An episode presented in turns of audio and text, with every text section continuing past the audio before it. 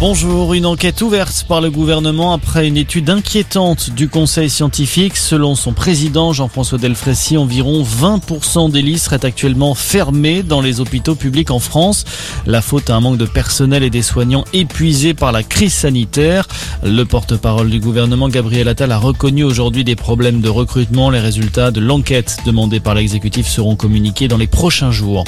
Des renforts de police envoyés dans la journée à Alençon, annonce de la préfète de l'Orne après les violences qui ont secoué la ville normande la nuit dernière. Une dizaine de voitures incendiées quartier Persaigne et des policiers et pompiers pris pour cible. Ils ont reçu des projectiles lors de leur intervention. L'arrestation quelques heures plus tôt de plusieurs personnes lors d'une opération anti-drogue pourrait être à l'origine de ces débordements.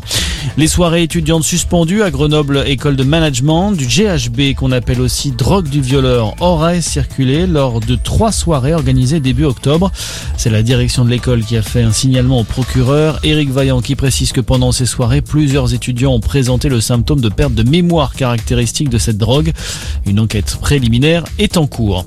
Dans l'actualité également, l'embellie se confirme sur le marché de l'emploi en France. Le chômage a reculé de 5,5% au troisième trimestre selon les chiffres communiqués aujourd'hui par le ministère du Travail.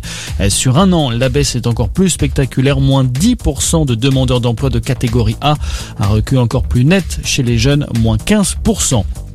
Et puis en tennis, pas de vaccin, pas de tournoi. La mise au point de l'état de Victoria qui va accueillir l'Open d'Australie en janvier prochain. Aucune dérogation ne sera accordée aux joueurs et aux joueuses qui voudront participer sans avoir reçu une injection contre le coronavirus. C'est le cas notamment de Novak Djokovic. Le Serbe triple vainqueur en titre a pris publiquement position contre les vaccins. Il pourrait donc manquer le premier rendez-vous de la saison. Voilà pour l'essentiel de l'actualité. C'est la fin de ce journal. Excellente journée à tous.